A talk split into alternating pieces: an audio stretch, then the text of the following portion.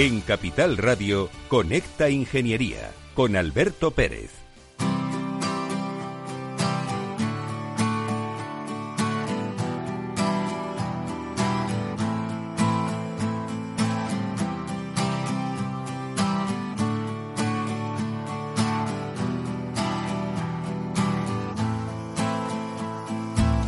Hace días que te observo y he contado con los dedos cuántas veces te ha reído y una mano me ha valido.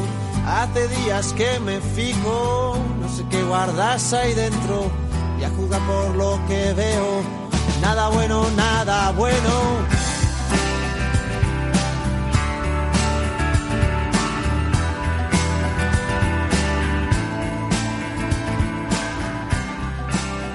Que sepamos vivir el presente.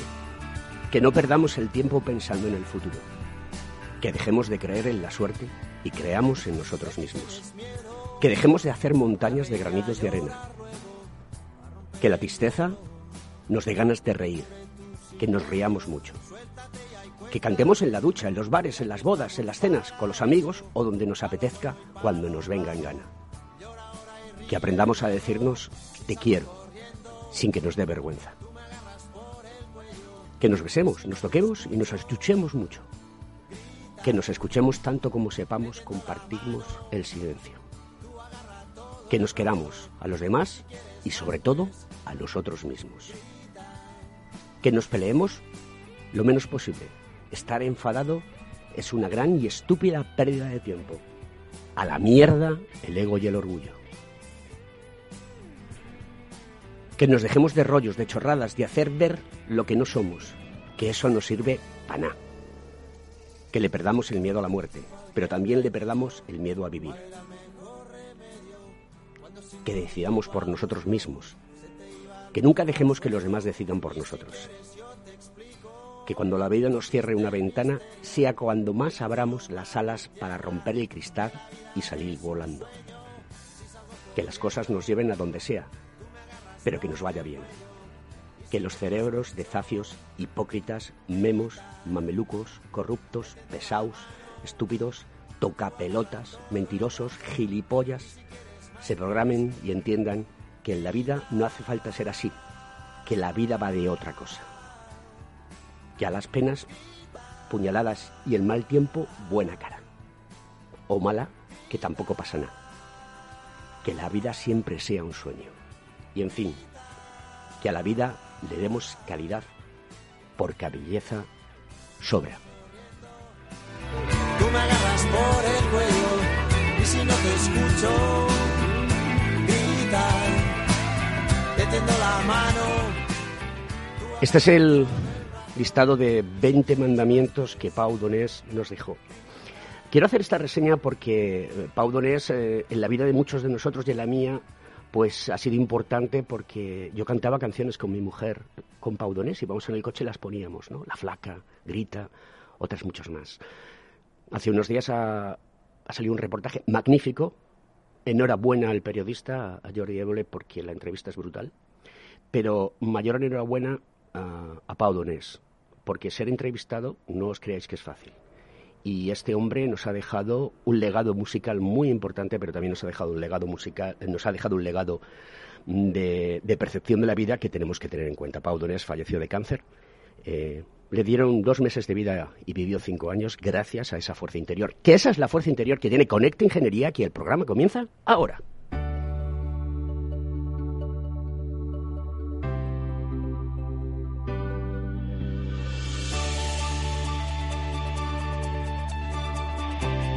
Escuchas Conecta Ingeniería con Alberto Pérez.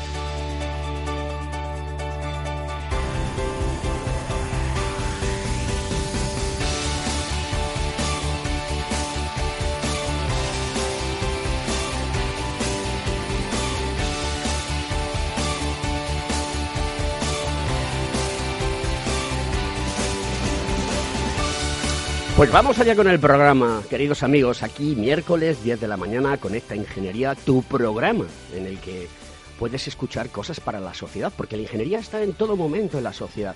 Y hoy vamos a tratar un tema muy, pero que muy interesante. y es la de discapacidad e ingeniería. ¿Qué factores claves tenemos que tener en cuenta para una labor social desde el mundo de la ingeniería? Y tenemos hoy en el programa a Carlos de Lama Burgos, que es compañero de nuestro colegio profesional y además de todo es uno de los miembros del gabinete de asesoría técnica del COGITIM, del Colegio eh, de Ingenieros Técnicos Industriales de Madrid. Buenos días, Carlos. Buenos días, Alberto. Hace mucho tiempo que no tenía el placer de volverte a entrevistar y hablar de ingeniería como a nosotros nos gusta hablar y también de, lo que es la labor social, ¿no? Que, bueno, pues antes cuando leía esos mandamientos de Pau Donés me emocionaba un poco y se me entrecortaba la voz, ¿no? Porque eh, la reflexión es importante. Eh, mira, si me permites un, una anécdota que, que, según estabas hablando de Pau Donés, pues hace ya unos cuantos años, en un bar en Oslo, entramos unos amigos con una guitarra, un bar bastante grande, y había un pianista que estaba tocando algo muy elegante, muy bien, y como nos vieron con la guitarra, nos dijeron, oye, ¿podéis cantarnos? y cantamos La Flaca de Pau Donés allí, y todo el mundo se cayó. O sea, fue fue una, un, un momento súper bonito porque estuvimos allí cantando y me, acuerdo del, de, este, de, esta anécdota justo ahora que estabas contando el tema de Paudones que nos, nos vino muy bien en ese momento allí en Oslo. Muy bien, porque además todo ha sido tuno, ¿no? Bueno, se, se es tuno desde el principio hasta el final, ¿no? Y eso es importante que, que lo tengamos en cuenta porque los tunos vivís la vida eh, muy felizmente. Eso mm. imagino que te habrá hecho madurar mucho. Sí, bueno, eso siempre te, te ayuda sobre todo a relacionarte con otras personas que es ahora mismo algo que es fundamental. ¿no?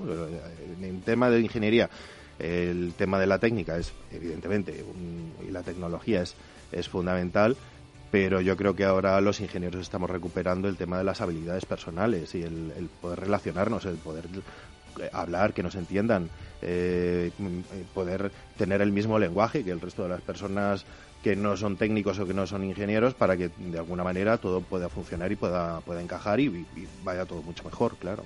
Pues continuamos con el programa mientras Félix el Duende nos pone esos anuncios publicitarios.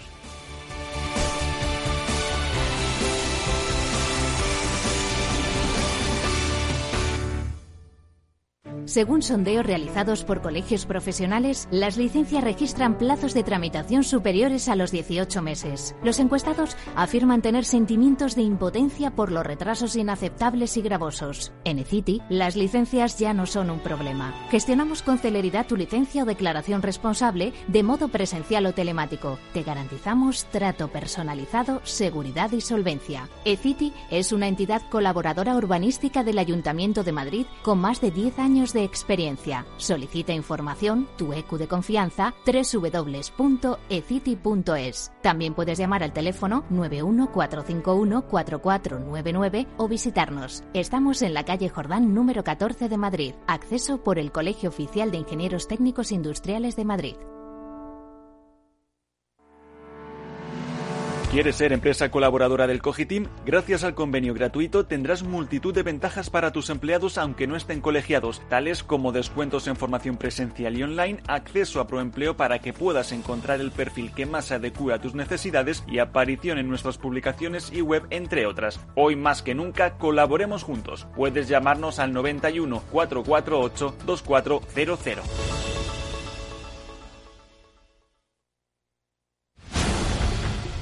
Estás escuchando Conecta Ingeniería. Repensar la industria requiere movimientos hacia una estandarización e intercambio de datos nunca vista hasta ahora. La tecnología dará forma a las fábricas del futuro. La tecnología está transformando radicalmente las cadenas de valor y la producción. Nada más que cadenas de valor son redes de valor. En los próximos cinco años, las fábricas inteligentes sumarán a la economía hasta 1,1 25 mil millones de euros. Se produce más con menos. La automatización favorecerá la creación de nuevos puestos de trabajo. Se prevé la creación de 133 millones de puestos de trabajo y la transformación a un profundo cambio en 75 millones. Es decir, se crearán más puestos y de mucha más calidad de los que se perderán. Avanza la transformación digital de la pyme es fundamental. Reducir a la mitad la brecha de productividad global entre las pymes y las grandes empresas, que supondrá el 7% del PIB mundial. Apostar por los estándares se convierte en una prioridad. La industria debe tomar ejemplo y adoptar rápidamente estándares abiertos universales, permitir que los sistemas y dispositivos se comuniquen entre sí y proporcionen datos que impulsen la inteligencia y la automatización. La trazabilidad será un pilar del segmento de la alimentación y las bebidas. El consumidor actual exige más información acerca de los alimentos que consume, su impacto ambiental, su origen, su composición, etc trazabilidad total, de extremo a extremo.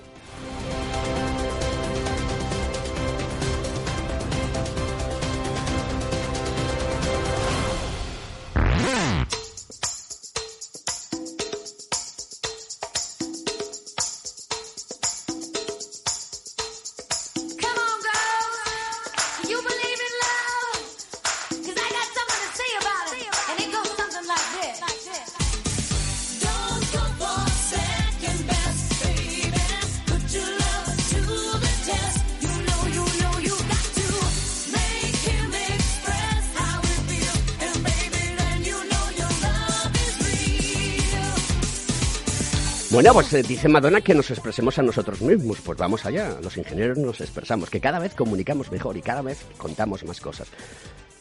Eh, defíneme brevemente y sucintamente cómo afecta a los ingenieros la discapacidad.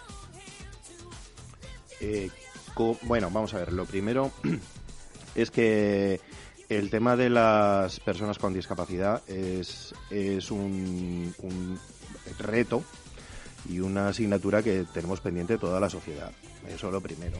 Yo hace unos años tuve la, la ocasión de, conocer bueno, a la, la Federación de Asociaciones de Personas con Discapacidad y eso me abrió muchísimo los ojos, incluso eh, simplemente con el tema del lenguaje, ¿no? O sea, solamente eh, no utilizar las palabras que no son adecuadas, ¿no? Por ejemplo, eh, era muy, típico pues decir el, aparcamiento de minusválidos, ¿no? Era, era lo, típico. Cuando realmente te paras a reflexionar, ¿no? Sobre lo que es el aparcamiento de minusválidos, es una persona que vale menos, o sea, da la sensación, ¿no? Cuando, bueno, eh, eh, todos sabemos que, eso es una tontería como un piano. Entonces, simplemente el, tema del lenguaje eh, ya te abre un poquito la mente. Y desde el punto de vista de los, de los ingenieros, nos tiene que abrir la mente para que, digamos que las personas con discapacidad no, no nos supongan un reto que es un poco rollo y que nos suponga un reto que es algo mm, bonito, eh, una, una de las preguntas, yo estoy como asesor dentro del, colegio, entonces, bueno, pues los, los ingenieros me preguntan, ¿no? Hacen preguntas. Una que es muy típica es, mm, tengo un local y es que no me cabe el, el, aseo de minusválidos, ¿no? Es, es una las expresiones, ¿no? Dice, ¿cómo puedo hacer para, para, para, no hacer, para no ponerlo, ¿no? Porque la, la, la legislación me obliga a ponerlo. Entonces, como, bueno, en, ese momento es cuando se me pone el tema de, profe, ¿no? y entonces le hago reflexionar acerca de que es, sí que es necesario ese aseo. O sea, no es un reto que me lo tengo que quitar como sea, es al revés. O sea, tengo que ver cómo puedo hacerlo para que las personas con discapacidad, pues, que es un colectivo además que es más vulnerable y que tenemos que cuidar más, tengan ese acceso y tengan una posibilidad de, poder entrar. Yo, yo he estado en un congreso en el que había, eh, que estaba diseñado para, para, reflexionar sobre los edificios y, personas con discapacidad, y en ese congreso escuchaba a una persona que estaba metida en este mundo y diciendo que a lo mejor había que prohibir a las personas con discapacidad entrar en ciertos edificios porque no eran seguros para ellos. Bueno, eh, vamos a reflexionar al revés. Vamos a ver qué, puede hacer la tecnología, la técnica y en particular los ingenieros para que eso vamos, sea un reto, pero en plan bonito, no en plan rollo, sino algo que, de, alguna manera nos haga a todos en su conjunto, decir, venga, vamos a, vamos a ponernos en, en esa en esa senda, ¿no? De que todo el mundo pueda acceder a los edificios. Es algo que ya está, de hecho, por ley. O sea, eh, hay una ley que desde el 2017 deberían todos los edificios ser eh, accesibles. accesibles, ¿no? Entonces, Mm, evidentemente no, estamos cumpliendo la ley. y espero que en, en, algún momento podamos llegar a cumplirlo. Pero, yo creo que es lo Carlos, sí. ¿por qué no se cumple la ley? La ley está ahí y indudablemente hay que llevar a cabo una serie de inversiones para eh, reformar y hacer que las personas con discapacidad puedan acceder a los edificios tanto los de pública concurrencia como otro tipo de edificios, tanto los de carácter administrativo como los privados. Eh, esto, y todo esto generará también un movimiento económico que repercutirá en la sociedad. Hacemos un bien y encima estamos generando eh, productividad económica porque habla implicados personas del mundo de la ingeniería, habla implicadas personas del mundo de las reformas en construcción y estará implicado el colectivo de personas con discapacidad. Pero fíjate que yo creo que es la reflexión esa que es tuya, es que es, que es la correcta y la acertada, es, creo que es la que se debe imprimir en la, en la sociedad en general. O sea, ahora un, edificio residencial con un montón de gente dentro, le dices que tiene que adaptar su edificio para las personas con discapacidad, que resulta que da la casualidad que también es pues para personas con movilidad reducida. Pues estoy hablando pues, de una mujer que esté embarazada, por ejemplo, o una persona mayor, bueno, que tiene sus ciertas dificultades para andar. O alguien que se ha roto las dos piernas y tiene que ir a una silla de ruedas. A eso voy. Porque eh, otra de las reflexiones que tenemos que tener la sociedad en general es que antes o después todos vamos a ser personas con discapacidad antes o después. Eh, nos costará más andar, nos costará, da igual, aunque, aunque seas un atleta, si es que va a llegar el momento. Bueno, pues vamos a preparar todos los edificios, vamos a preparar todo lo que eh, todos los centros, pues lo que tú decías, centros de ocio, eh, comerciales, todo esto para que sea lo más sencillo posible y lo más fácil posible. Y no estoy solo hablando de poder entrar, también estoy hablando de poder salir, porque cuando tenemos una emergencia, las personas con discapacidad son también el colectivo más vulnerable para poder salir de ese edificio. De eso sabes tú mucho porque has hecho estudios, has hecho tesis doctoral al respecto, que de todo hace poco has obtenido eh, la titulación de doctor y, y, me gustaría que contases un poco cómo ha sido tu experiencia a la hora de hacer un análisis técnico, tecnológico y también social, porque hay que tenerlo en cuenta. En el mundo de la ingeniería, los ingenieros nos dedicamos a hacer sociedad Mm.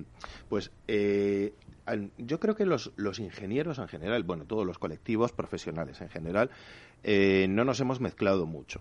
El, tema universidad, que es universitas, ¿no? el mezclarse y el tener conocimientos de, todo, creo que es eh, al final nos, recluimos en nuestro propio conocimiento y es, complicado. En, mi caso, donde he estado investigando es sobre todo en el tema de, la evacuación de incendios la evacuación de incendios en un edificio básicamente se basa en tres pilares. Una es que el edificio esté bien hecho y tenga su normativa adecuada para poder que tenga sus pasillos, sus medidas de protección contra incendios, actividad pasiva, etcétera, etcétera. Luego el conocimiento de lo cómo se, se propaga ese incendio para saber cómo está actuando, cómo, cómo se mueve el humo, cómo se mueve el fuego. Y hay una tercera pata. Estas dos patas que he nombrado están muy bien estudiadas. Hay mucha eh, están los códigos de edificación, está la ciencia con pues eh, los, ciencia de materiales, ciencia del fuego, transmisión de calor, etcétera, etcétera. Y hay una tercera pata que es el comportamiento de las personas, que es donde no, donde no se ha donde no se ha estudiado. Donde fallamos. Donde fallamos estrepitosamente. ¿Por qué no se estudia? Porque mezclar el tema del comportamiento de las personas con los temas de arquitectura, ingeniería, etcétera, etcétera, es muy complicado. Es, muy complicado porque te tienes que, digamos, tienes que traspasar tu línea e irte hacia el, eh, hacia el tema del comportamiento de las personas, que evidentemente no es, no es una materia de tecnología que esté dentro de la ingeniería. Entonces, ahí es donde estamos fallando y donde tenemos que... Que, que volcar el esfuerzo. Y sobre todo, no solo volcar el esfuerzo, sino que que es que eh, básicamente em, en general no tenemos ni idea, porque las personas individualmente tienen tantas variables, tantos factores que imprimen eh, lo que van a hacer durante el incendio, que no es ahora mismo no, tenemos ese conocimiento para, para poderlo evaluar. En su conjunto, más o menos sí, pero individualmente no. de tal manera que simplemente es una reflexión súper breve. No va a ser lo mismo evacuar a, a un chico de 20 años atlético que a mí personalmente. Bueno, yo ahora tengo 51 años. pues no, no, no, vamos a ser igual. No, no tenemos el, no, no es lo mismo. El, eh, no es lo mismo una persona que tenga un impreso un carácter de liderazgo, por ejemplo, que una persona que sea seguidista. O sea, el, líder a lo mejor en un incendio será la persona que guía a las personas y los otros son los que le siguen. Pero el líder tiene que saber dónde, hacia dónde va para poder evacuar el edificio. Si no, entonces eh, todas esas reflexiones, todo lo que es el, todas esas variables que son muy, muy, muy complejas. En, en, la ciencia son, son complejas, pero es que aquí ya es muchísimo más complejo. O sea, que la inteligencia artificial podría ayudarnos a recopilar toda esta cantidad de datos y tratarse con expertos en sociología, expertos en, en, personas y con los ingenieros y crear un verdadero eh, data warehouse que nos permitiese tomar decisiones mucho más eh, plausibles. ¿no? Exactamente. Y sobre todo, enfocar toda esa información hacia los ingenieros, de nuevo, devolverles ese, conocimiento a los ingenieros para que eh, la accesibilidad que volvemos al tema de la accesibilidad para las personas con discapacidad o las personas que son más vulnerables, y la evacuación sea mucho más fácil y haya mucho menos riesgo, se reduzca el riesgo a los mínimos posibles. Y sobre todo una cosa que a mí me parece importante, Carlos, y es la confianza que le transmitimos a las personas para que cuando ocurra una situación de emergencia puedan actuar con tranquilidad, que sepan ellos que está controlado. Y eso la tecnología lo puede proporcionar porque es fundamental para que eh, podamos tomar decisiones y que recopilar datos nos va a llevar precisamente a eso, a tener mejores decisiones, que es de lo que trata el Big Data, ni más ni menos. Exactamente, pero y, volviendo a las personas con, discapacidad, como te decía, pues es un colectivo que más o menos tenemos el, conocimiento de, lo que es la, la sociedad en general, pero necesitamos más conocimiento sobre las personas con discapacidad. Bueno, pues continuamos con el programa después de esta pausa.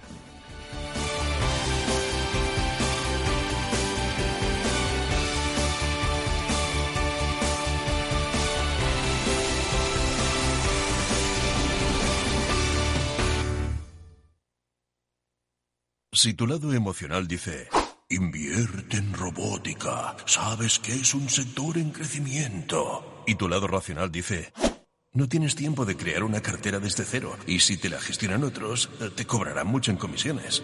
En Renta 4 Banco te lo ponemos fácil. Con el nuevo servicio de gestión óptima, contrata nuestras carteras temáticas 100% online, con una comisión de gestión de solo 0,25%. Entra en r4.com o en cualquiera de nuestras oficinas y descubre todas nuestras carteras. Tu lado emocional y racional por fin se unen. Renta 4 Banco, tu banco especialista en inversión.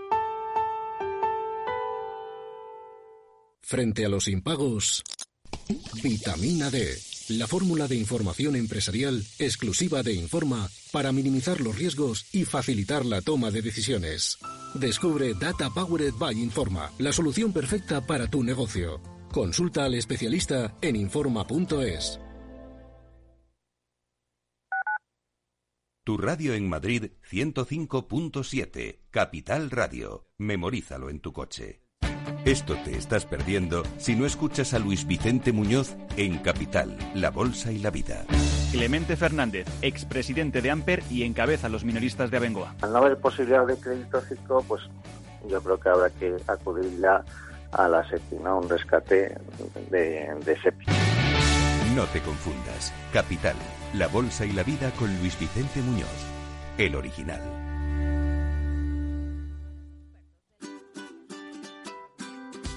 Mesa y Descanso es el programa donde Mar Romero te acerca cada fin de semana los mejores productos, te invita a disfrutar de los buenos vinos de cada denominación de origen y a conocer restaurantes y lugares de ocio con un encanto especial.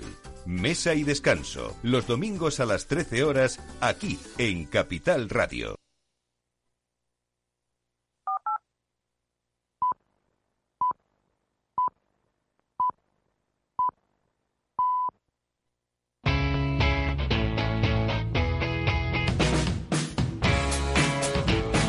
La economía despierta. Capital Radio.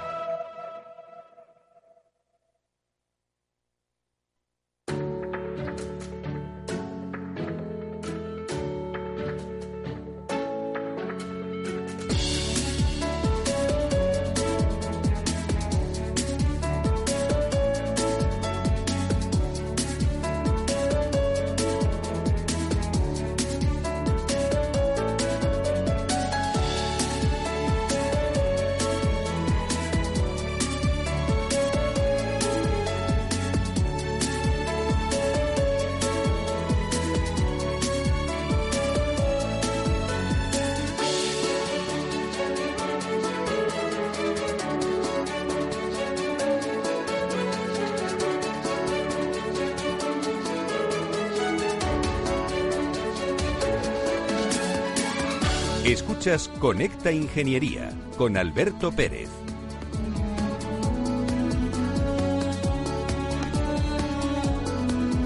Vamos con el Consejo de Seguridad de esta semana que nos lo trae TONAIF, que es la Confederación Nacional de Asociaciones de Instaladores, que también organiza como miembro el Foro de Seguridad Industrial y ofrece una serie de recomendaciones a los usuarios. Como norma general, confíe siempre en las empresas instaladoras habilitadas para manipular o modificar su instalación de gas. Contacte con CONAIF y sus asociaciones provinciales si necesita una de estas empresas habilitadas en cualquier punto de España. Respete las operaciones de mantenimiento obligatorias. Las instalaciones de gas natural deben pasar una inspección cada cinco años. Las instalaciones de calefacción deben ser mantenidas, por lo general cada dos años, por una empresa instaladora y a la vez habilitada. Además, no obstruya las rejillas de ventilación ni los conductos de evacuación de los gases de la combustión. Cierre la llave generando, general de paso en caso de ausencias largas. Si nota olor a gas, abra puertas y ventanas. No accione interruptores ni produzca llamas o chispas. Cierre los mandos de los aparatos y la llave general de paso. Llame a los servicios de urgencias de su comunidad autónoma. Carlos, hace poco hubo un siniestro bastante fuerte en Madrid como consecuencia de una situación de acumulación de gas por unas supuestas, imagino que estará en proceso de peritaje y de instrucción judicial, eh, en la manipulación de, elementos de este estilo, donde tanto volumen de gas eh, genera en un momento determinado pues un olor fuerte que tú por eso lleva odorizante el gas natural para que se sepa que hay presencia y acumulación. Esta es una situación que sigue generando problemas y accidentes y siniestros muy importantes no pues la verdad es que sí. Eh, de hecho, lo bueno de esto es que una noticia como esa, que es una noticia trágica en el que creo que fallecieron tres o cuatro personas, es eh, muy, muy, muy excepcional. Gracias a, a, que, a que hay unos controles muy, muy, muy importantes, muy serios, sobre cómo hay que revisar estas instalaciones. Antes eh, lo estabas comentando tú, cada cinco años hay que revisar tu, instalación de gas y gracias a esto eh, estas situaciones pues son absolutamente excepcionales.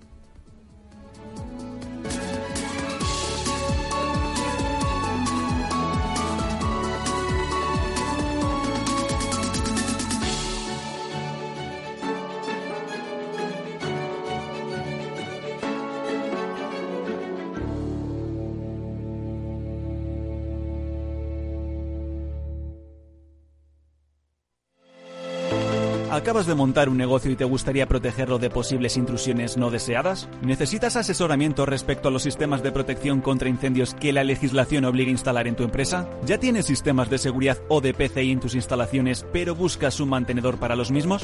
No te preocupes, en Grupo Eurofesa damos solución a todas estas cuestiones. Ingeniería, instalación y mantenimiento son los servicios que ofrecemos para proporcionar a nuestros clientes soluciones integrales de cara a proteger bienes y personas en materia de protección contra incendios y detección de humos y gases, extinción automática y manual, control de accesos, videovigilancia y sistemas antiintrusión. Todo lo que necesitas en una única empresa. Grupo Eurofesa, siempre atendido, siempre protegido. ¿Estás colegiado en el Cogitim? ¿Piensas que por Novisar no necesitas la colegiación? El colegio es tu mejor aliado siempre estará en tu desarrollo profesional, ofreciéndote servicios como asesoramiento técnico, legal, laboral y fiscal, además de numerosas herramientas competitivas como formación presencial y online, acreditación de PC ingenieros, software técnico, networking y otras muchas. Porque creemos que trabajando juntos podemos construir una sociedad mejor. Colégiate. Más información en www.cogitim.es.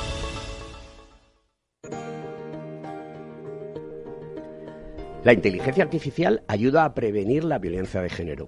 SAS y la Secretaría de Estado de Seguridad del Ministerio de Interior han puesto en marcha un sistema que ayuda a predecir las agresiones y mejorar la protección a las víctimas. Christian Gardiner, director general de SAS Ibérica, está convencido de que el análisis de datos ayudará a hacer frente a los grandes problemas mundiales. Nosotros, junto con muchas otras empresas, estamos aportando nuestra tecnología, subraya. Para muestra un botón, la firma ha puesto en marcha recientemente un software de analítica avanzada e inteligencia artificial que gestiona, examina e interpreta las denuncias por violencia de género con el fin de predecir las agresiones, reincidentes. La plataforma utiliza por la Unidad de Violencia de Género, conocida como Biogen, de la Secretaría de Estado de Seguridad, combina los millones de datos de las denuncias con información de hasta 50 indicadores tales como las condiciones socioeconómicas del núcleo familiar o el grado de vulnerabilidad de las víctimas. Carlos, eh, en relación a esta noticia que hemos estado hablando antes de incorporar al mundo de la discapacidad toda esta gestión de datos, eh, esto es una buena noticia, ya hay cosas, ¿no? Se pueden perfectamente entrelazar. Sí, de hecho, eh, lo que tenemos que utilizar es la tecnología para, avanzar por, por todos los lados en el caso mío, donde yo estoy más eh, investigando, donde estoy más, más, centrado, eh, a través de la realidad virtual o, la realidad aumentada, es posible eh, recoger datos de, comportamiento de las personas de tal manera que de alguna manera se pueda analizar y se puedan eh, crear modelos, eh, incluso modelos predictivos de, cómo de cómo se puedan comportar las, las personas, que aunque esto suene un poquito a lo mejor a Minority Report, ¿no? un poquito que da a lo mejor un poquito de miedo, pero en realidad es, es una herramienta fundamental para que la tecnología vaya detrás y, de alguna manera podamos eh, tener dispositivos, aparatos o como quieras llamarlo, que puedan mejorar siempre, siempre eh, la ingeniería y la tecnología es así, creamos aparatos o dispositivos que puedan mejorar la calidad de las personas. Perfecto, pues vamos a continuar con el programa.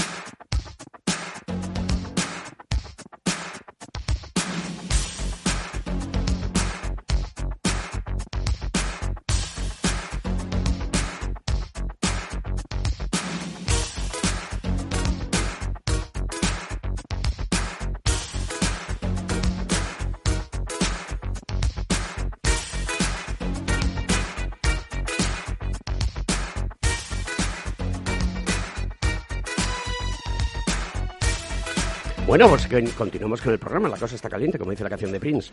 Vamos a ver qué, podemos eh, extraer de, necesidades que la gente que nos está escuchando tenga confianza en el mundo de la ingeniería para que sepa que cuando hay situaciones de acometer eh, problemática con discapacidad podemos llevar a cabo eh, pues unas soluciones verdaderamente importantes y que sirvan para la sociedad.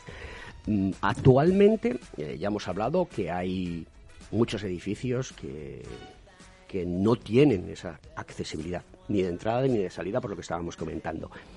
¿Qué normas regulan esta situación? ¿Las ordenanzas municipales? Eh, ¿Las leyes autonómicas? ¿Las leyes nacionales? Hmm. Mira, eh, respecto, cogiéndote un poquito del hilo sobre el tema de la confianza, eh, actualmente eh, la ingeniería y en, concreto todo lo que es la, todas las ramas de la ingeniería industrial que, que recogen pues todo lo que es la, electrónica, la mecánica, etcétera, etcétera.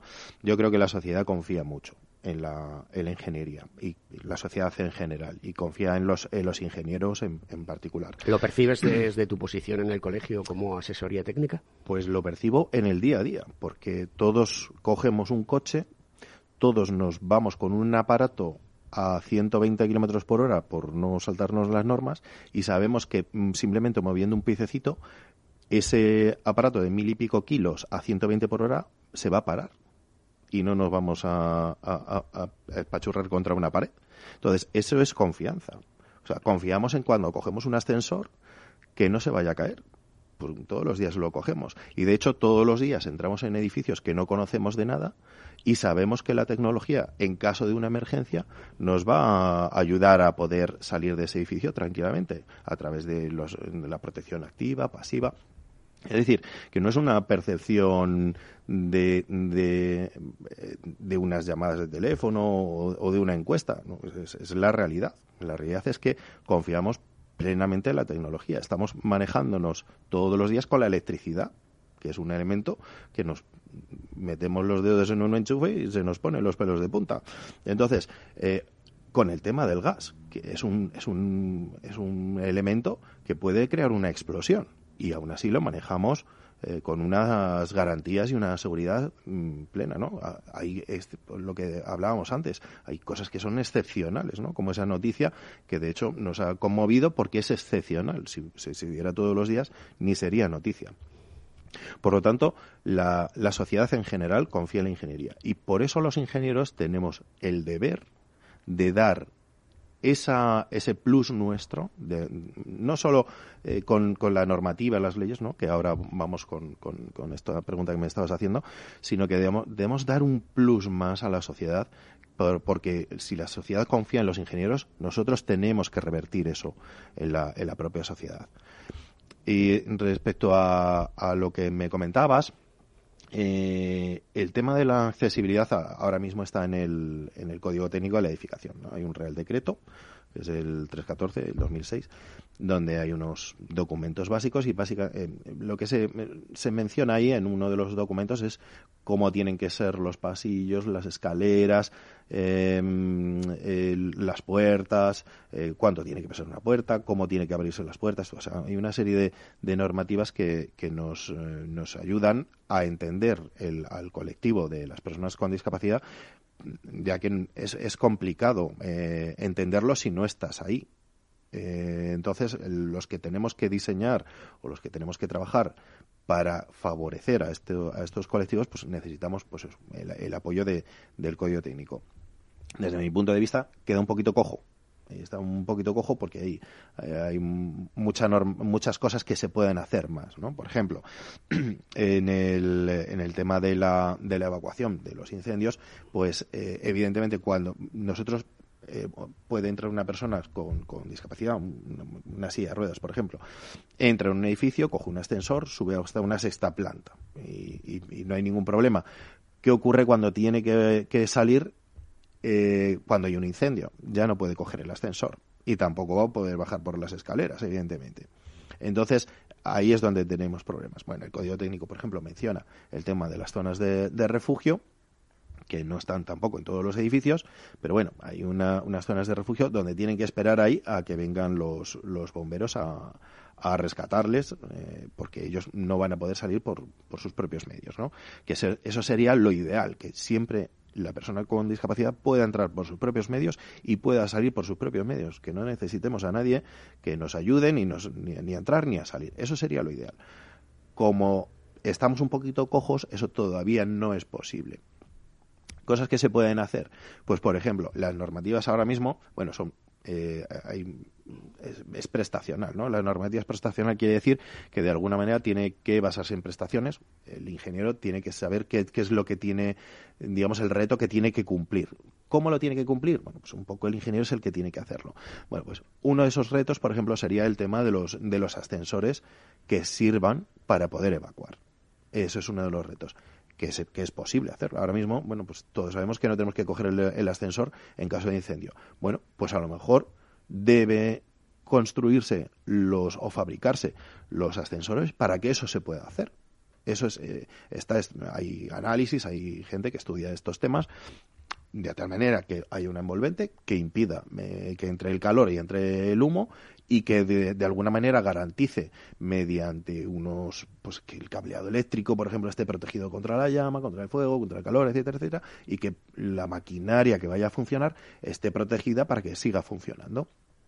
Eso es una de las maneras que tendría por ejemplo las personas con discapacidad la posibilidad de salir ellos por sus propios medios mediante un ascensor, ya que los demás, que, a lo mejor no tenemos que usar la, silla de ruedas, podemos utilizar la escalera y podemos bajar por las escaleras, bueno, pues dejemos, pongamos esos ascensores eh, de alguna manera con, con los a medios disposición de las personas que tienen discapacidad y, con movilidad reducida y, que podamos contribuir a que también se tenga en cuenta el colectivo de personas con discapacidad, que es importante. Muy bien. Eh, ¿Cómo ves tú a nivel Madrid eh, en nuestra capital y a nivel comunidad autónoma, que es en el entorno donde nuestro colegio profesional se mueve, eh, los diversos accesos a los diferentes eh, tipos de locales que existen. ¿Están bien? ¿Están mal? ¿Falta mucho por hacer? ¿Se cumple la normativa? ¿No se cumple la normativa? ¿Hay vigilancia por parte de la, de la Administración local en el tema? La verdad es que no tengo datos, pero es simplemente la gente que nos está escuchando que se ponga en la piel de alguien que, que, no tiene facilidad de acceso. Y eso es muy complicado si no en el caso, yo me estoy poniendo en el caso de las personas que tienen que usar una silla de ruedas, si no la estás usando yo tuve la ocasión.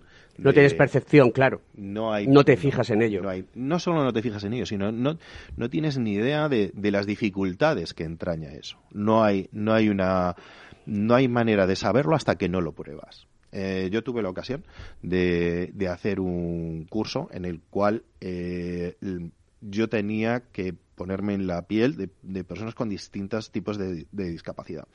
Y, recuerdo que el uso de la silla de ruedas por la calle es, un martirio absoluto. O sea, simplemente el, hecho de, avanzar por una acera, la cantidad de farolas, mm, de, obstáculos, de, de, alcorques que hay. Que, o sea, es, que es, curioso porque en Madrid se está habilitando carriles eh, bici y mm, digamos que no hay carriles para personas con discapacidad que tengan una fácil accesibilidad.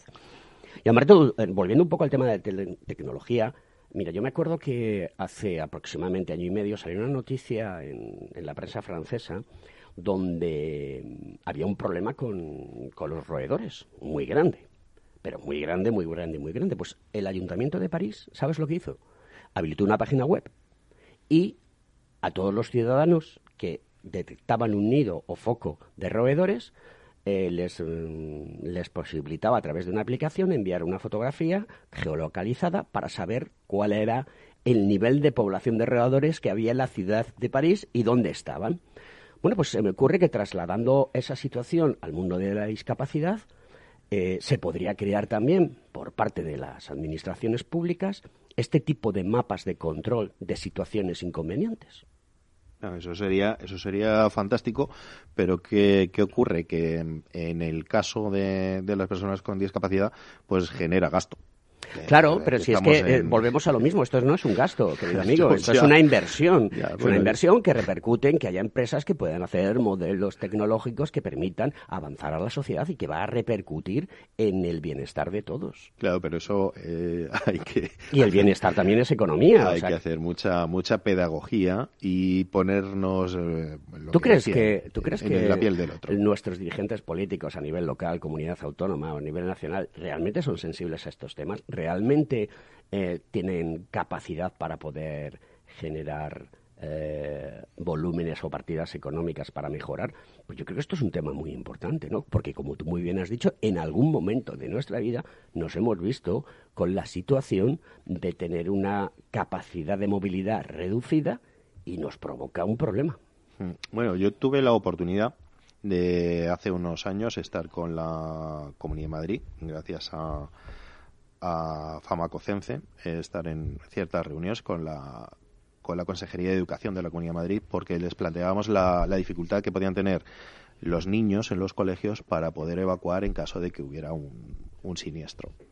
Eh, de hecho, todos los colegios eh, deberían estar adaptados para, para personas con, con, discapacidad o los niños con discapacidad, pero no solo los niños, sino los profesores. Entonces, en ese momento, eh, bueno, pues la, la, Comunidad de Madrid en ese caso, bueno, pues fue tuvo cierta sensibilidad y, me consta que muchos colegios que no tenían un plan de autoprotección, que es básicamente unas, unos procedimientos, unos protocolos para poder eh, evacuar o, poder tener una serie de indicaciones en caso de siniestro, los, los pusieron en marcha. Y, los colegios, bueno, ahora ¿qué, ¿qué, es lo que tenemos que hacer? Ya tenemos las instrucciones, pues deberíamos ponerlos en marcha. Eh, yo entiendo que los colegios están haciendo sus simulacros, sus evacuaciones, etcétera, etcétera, y siempre teniendo en cuenta que los niños con discapacidad o los profesores con discapacidad puedan salir de ese edificio. Tenemos al otro lado del hilo telefónico a don Javier Font, que es el presidente de la Federación de Asociaciones de Personas con Discapacidad Física y Orgánica de la Comunidad de Madrid. Lo podéis encontrar en su Twitter, arroba fama-co-madrid. Don Javier Font, buenos días. Hola, buenos días. Eh, muchas gracias por estar en nuestro, en nuestro programa de Conecta Ingeniería. Tener una persona del nivel eh, de compromiso intelectual en materia de discapacidad eh, es muy importante. Hoy el programa eh, va dedicado al mundo de la discapacidad y la ingeniería. sé que tiene usted muchísimas situaciones de, trabajo porque últimamente está moviéndose mucho intensamente. Y bueno, pues tenemos aquí en el, en el, estudio a Carlos de Lama Burgos, el cual usted conoce bien, y hemos estado hablando de discapacidad. nos ha dado un baño de, también de sabiduría porque él es un experto en este tema y lo ha trabajado mucho. Pero Independientemente de todo lo relacionado con el mundo de la discapacidad, sí que quiero que me conteste una pregunta que creo que ahora mismo está trabajando usted en ella y que es muy importante para el mundo de la discapacidad. Es como entrar con las personas que tienen discapacidades dentro del mundo de la empresa con esos fondos de recuperación, de resiliencia que la Unión Europea eh, va a volcar sobre España. Me gustaría que aprovechase la ocasión para, para, comentar eh, qué trabajos están haciendo al respecto y que haga un llamamiento a la necesidad de la sociedad a que se incorporen estas personas al mundo laboral y que también les llegue eh, de manera sólida la inversión de los fondos de reconstrucción. Eh, en primer lugar, gracias por la oportunidad que, me da. Saludar a Carlos de Lama, a que conozco personalmente y el que sí que puedo eh, corroborar las palabras que ha dicho hace un rato sobre su conocimiento y profesionalidad en temas bueno, pues de, tecnología y sobre todo algo tan importante como ya hemos tratado en muchas ocasiones, como es el tema de la evacuación de personas con discapacidad de los, edificios, ¿no?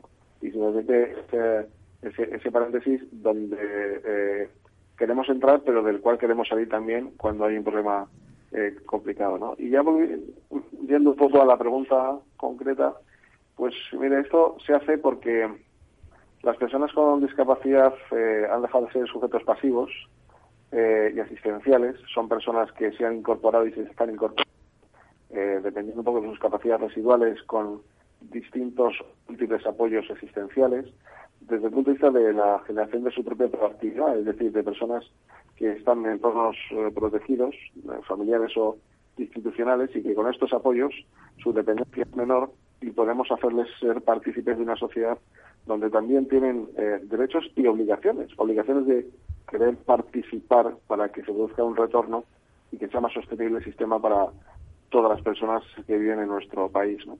Al final, es el equilibrio entre la parte de el consumo de recursos y la parte que devuelve a la sociedad para que esos consumos, esos recursos, sean disfrutando. Y al final, pues hemos llegado al punto importante, que es el que las personas, a través del empleo, también tengan, como el que no tiene una discapacidad, ser más autónomo. Y evidentemente, ahora que tenemos la oportunidad de esos fondos de recuperación, pues eh, viendo un poco cómo se puede desarrollar, entendemos que la parte social puede ser muy importante para que a cualquier empresa le puedan conceder este tipo de ayudas. ¿no? Quizás las empresas se tienen que dar cuenta que al final tiene que contar con que su situación es ciertamente responsable con la sociedad y por eso han de potenciar pues eh, que sus proyectos estén enfocados a hacer el bien eh, a la misma y a potenciar desde luego lo que es pues una mejora sustancial en, cualquier población que se digne ser eh, pues eh, avanzada. ¿no? Y ahí nos encontramos pues, eh, cuestiones relacionadas con la accesibilidad, con el empleo y con múltiples cuestiones, viendo desde el punto de vista, y con esto ya concreto mi respuesta, desde que si hacemos una persona proactiva, pues el Estado tendrá que soportar menos cargas de pensiones, el Estado tendrá también menos cargas en el ámbito sanitario, en el ámbito de los servicios sociales. En definitiva, pues haremos del sistema que sea bastante más sostenible, ¿no? No por ello, sin renunciar, por supuesto, al estado de bienestar y al que es lo que nos ha facilitado pues la posición de esas ayudas eh, que en cualquier caso, si no que no desaparezcan, que tienen que ser complementarias con el rendimiento del trabajo. Pues eh, este es un tema muy interesante y, el avance eh, en que demos a conocer al mundo empresarial y también con el apoyo de la Administración, que lo conoce perfectamente, me consta por su labor a lo largo de todos estos años muy intensa en la Comunidad de Madrid, a que las empresas apuesten por incorporar personas con discapacidad que puedan también revertir en una inversión, que es lo que llevamos hablando durante todo el programa. Esto no es un coste, es una inversión. ¿Qué llamamiento haría usted a, los empresarios y a la administración? ¿Qué, colaboración eh, necesita? Bueno, yo, yo soy ciertamente disruptivo en muchas cuestiones y planteamientos y, y, hay una cierta dicotomía también dentro de nuestro sector que conecta directamente con la administración. Eh, es decir, eh, yo creo que la administración nos tiene que dar la posibilidad de que las personas puedan entrar en el mercado laboral, sea en el empleo, ordinario o en el empleo protegido. Eh, pero también, desde luego, nosotros tenemos que darnos cuenta, digo, nuestro sector, nosotros mismos, que las empresas son empresas que van a generar riqueza y que yo creo, vamos, así creo que lo entiendo, que las empresas contratan a personas eh, cualificadas y preparadas, no a personas por tener el grado de discapacidad. Y en ese sentido, pues tenemos que hacer nosotros el esfuerzo, y así lo hacemos, para luchar eh, desde el punto de vista del inicio de esa conexión con el ámbito de la formación. Dígase, por ejemplo, las edades tempranas, donde los niños tienen que acceder a los eh, colegios en igualdad de condiciones con esos apoyos que sean necesarios darles para que puedan seguir escalando el ámbito formativo y al final pues el ámbito universitario que les propicie pues esa, esa, esa ese empleo adecuado eh, bueno, también hay, hay otra opción, es que no todo el mundo termina con una carrera universitaria, no tiene por qué ser todo el mundo posible, ¿no? En este sentido, y sí, por el contrario, personas que tengan oportunidades para decidir sobre su vida a qué se quieren dedicar. Está la formación profesional, por, por cierto, para las personas con discapacidad eh, no está realzada ni, prácticamente conocida, y creo que es una línea importante a, trabajar. Y luego, pues, eh, evidentemente también, en cuanto a que estas personas se formen, pues conseguirán eh, demostrar que además de la discapacidad están igual o mejor preparados que cualquier otra persona y que por tanto, si además a eso se le suma las medidas que se prestan para que se rompa, muchas veces es la barrera mental eh, que la de entender que una persona está mejor o peor cualificada, pues bienvenido sea. Pero desde luego tenemos obligaciones tanto la Administración, tanto las empresas, desde su responsabilidad social, como puerta de entrada a esa oportunidad que pueden generar tanta riqueza al país donde nos encontramos y por supuesto también pues tenemos que pensar que hay que hacer el traje a la medida para aquellas personas que, que sus capacidades residuales se lo permitan para formarles, estar bien formados y desde luego ser los mejores en la empresa. Me consta que usted siempre ha reivindicado que su colectivo se forme, trabaja para ello, y eh, que esté capacitado y que vean que las oportunidades también son válidas para las personas con discapacidad en el mundo laboral. Señor Javier Font, muchísimas gracias por estar aquí, el presidente de la Federación de Asociaciones de Personas con Discapacidad Física y Orgánica de la Comunidad de Madrid. Un fuerte saludo y espero tenerle pronto en el programa. Hasta la próxima. Así será, espero que sea así. Gracias. Un saludo. Bueno, queridos amigos, nos despedimos ya. En Conecta Ingeniería, Carlos de Lama, muchas gracias por venir al programa, por aportarnos gracias el conocimiento. Y bueno, ya saben dónde estamos, en la calle Jordán, número 4, el Colegio Oficial de Ingenieros Técnicos Industriales de Madrid y graduados de la rama industrial. Y estamos abiertos a la sociedad, querido Carlos. Abiertos, eso es como demente, sobre todo. Pues hasta la próxima semana, os esperamos aquí en Conecta Ingeniería.